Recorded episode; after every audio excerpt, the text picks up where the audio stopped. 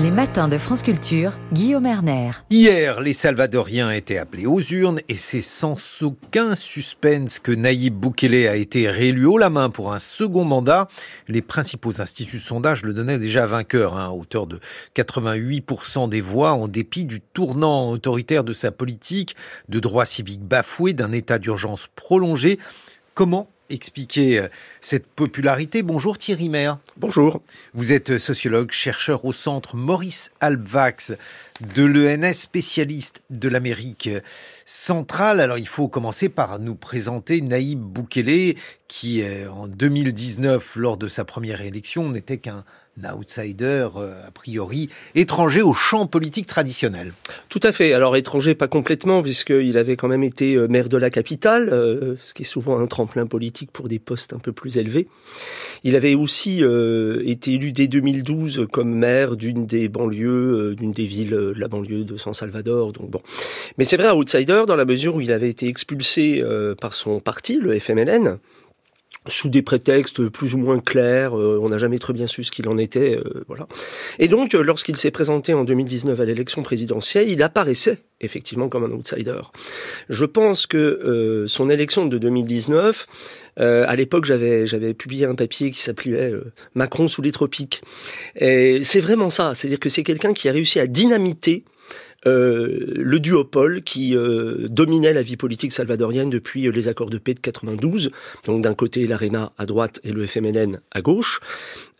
profitant d'une espèce de, fatigue, de ras-le-bol même en mhm. fait, démocratique de la part des, des, électeurs et électrices.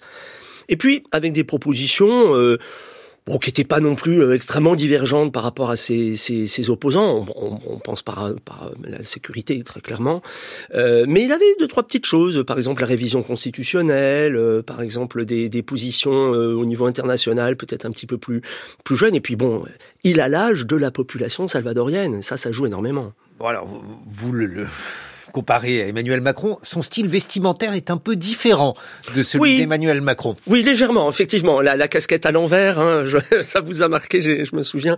Euh, bien sûr, oui, oui, c'est notable. Il a, il, le dit lui-même. Je suis le, enfin, il a changé d'ailleurs son, son slogan, dictateur le plus cool, avec la chemise ouverte, en jeans, euh, basket ou boots, euh, et puis la casquette à l'envers, effectivement, la barbe de rigueur pour les plus de 30 ans.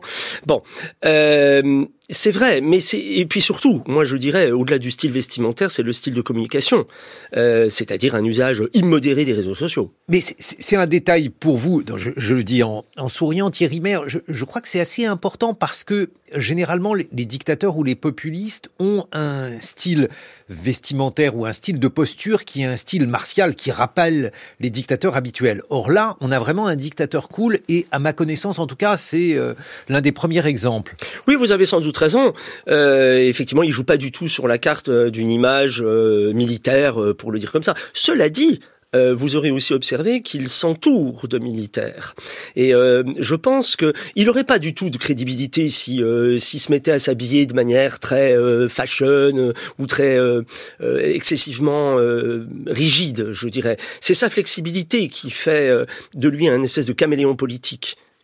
L'autre euh, singularité, vous l'avez dit, mais euh, c'est essentiel, c'est la manière dont il utilise les réseaux sociaux, et ça, ça le rapproche beaucoup plus de Donald Trump. Tout à fait. Oui, oui. Je pense que d'ailleurs euh, l'image, enfin l'exemple de Trump, enfin flotte quelque part dans, dans, dans sa psyché.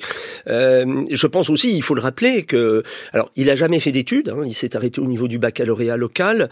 il a commencé des études de droit qu'il a jamais fini, et en fait, bon, il n'en avait peut-être pas trop besoin parce que sa, sa famille, son père a a monté un groupe euh, très puissant, enfin c'est une famille riche. Euh, donc il a travaillé très vite dans le groupe familial et notamment euh, au niveau de l'agence de publicité et de communication.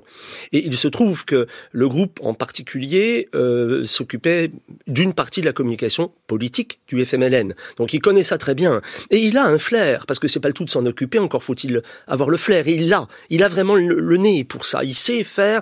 Et quand on, on l'écoute par exemple dans ses discours, il a un langage qui s'adresse directement aux gens. Il n'utilise pas de termes très compliqués, on comprend ce qu'il dit, il y met un certain enthousiasme.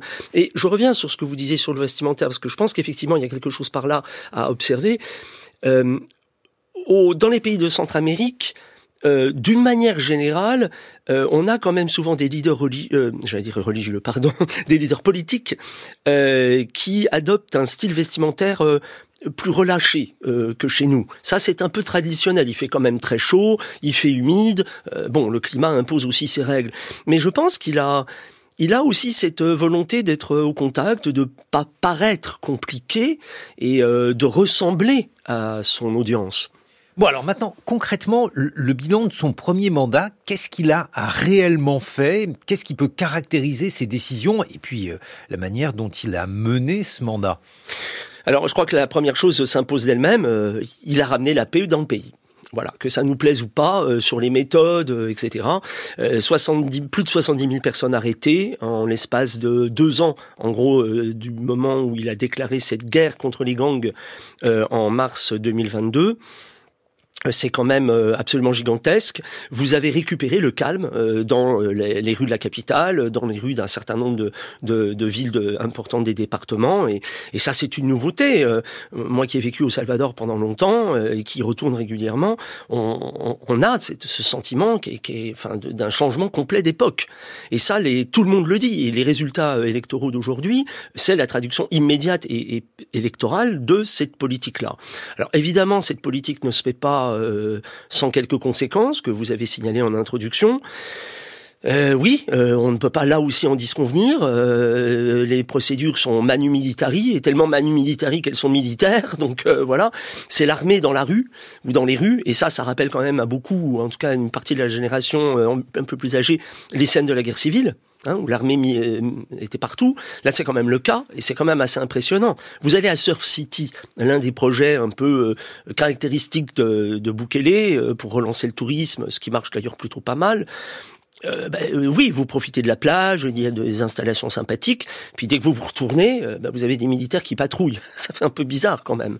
Mais le corollaire de tout cela, c'est contrairement donc à ses prédécesseurs, il réussit à ramener euh, l'ordre, alors pas l'ordre républicain, mais en tout cas euh, l'ordre Thierry Maire. Tout à fait. Mais c'est d'ailleurs son argument majeur. Lorsque euh, on lui reproche, il n'est pas ni sourd ni aveugle, il entend très bien ce qui se dit, notamment à l'étranger, à ce sujet. Mais sa réponse est toujours la même. Écoutez, messieurs les défendeurs des droits de l'homme, mesdames les associations qui se préoccupaient des droits de l'homme, vous préférez donc défendre les droits de l'homme des délinquants aux dépens des droits de l'homme de la population. Ben moi, en tant que président, je dois défendre non pas les délinquants, mais la population. Point. Discours complètement populiste, euh, certes, mais qui correspond à ce que les gens veulent.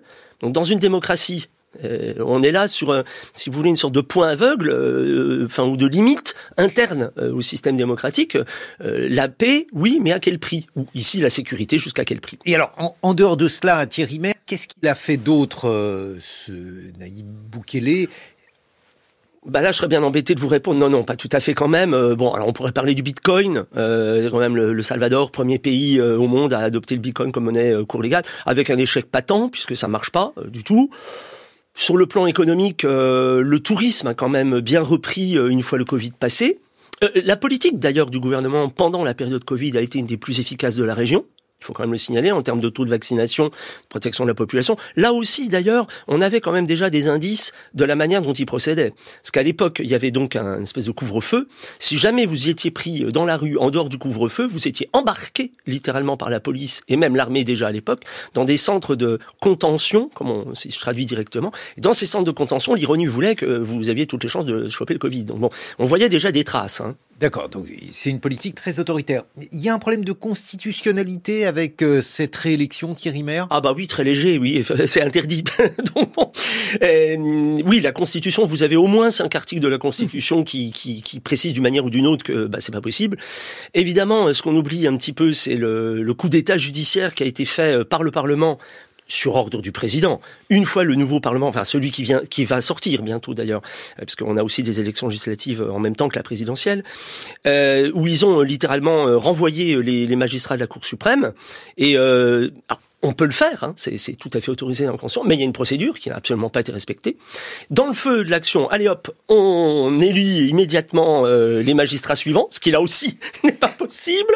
Et donc cette nouvelle chambre, euh, élue dans des conditions euh, rocambolesques, et évidemment complètement illégales, prend un an plus tard, aux surprises, la décision que c'est possible de se, de se représenter. c'est tout à fait étonnant ce que vous nous racontez, Thierry Maire ça n'aura pas de conséquences, alors hélas. Euh. Bah, en tout cas, électoralement, euh, non, euh, ça c'est clair. Ça, là, le verdict est assez clair. Oui, oui, le verdict est très clair. sur le plan international, c'est un petit peu surprenant quand même. On serait quand même en droit de se dire que si ça se ce genre de situation se produisait dans certains pays, on entendrait quand même des protestations un petit peu plus vigoureuses. Bon, alors les États-Unis, donc c'est quand même l'arrière-cour, dit-on, pour reprendre un peu cette mauvaise expression. Euh, les États-Unis protestent régulièrement. Euh, une partie des gens de l'entourage de Bukele euh, sont placés sur la fameuse liste Engel pour corruption ou, soupçon de participation à différents trafics. Bon, voilà, c'est d'ailleurs un, élément que j'ai pas mentionné, mais un, des, un, des, points sur lesquels il avait voulu jouer, c'était la lutte contre la corruption. Bah là, il y a encore quand même un peu à faire. Merci Thierry Maire, vous êtes sociologue et chercheur au centre Maurice Alvax de l'ENS. Dans quelques instants, avec Science, et ça sera Pierre Repère.